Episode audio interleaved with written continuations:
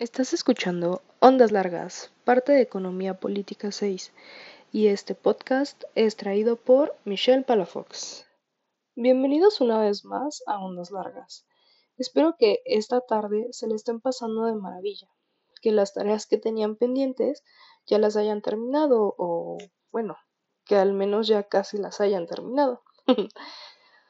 Eh, les mando las mejores vibras y comencemos de una vez con el capítulo 7, el cual trata sobre la escuela de la inversión del capital. En esta escuela, el principal exponente fue Jay Forrester.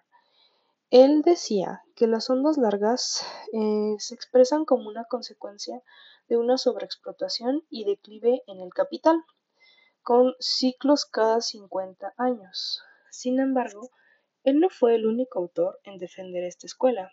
Existieron otros autores como Van der Swan, Glisman, Frank Walter, entre otros. El primero fue el que propuso una hipótesis de sobreinversión. Además, los demás autores veían a los incentivos de una inversión como la principal causa de la existencia de las ondas largas.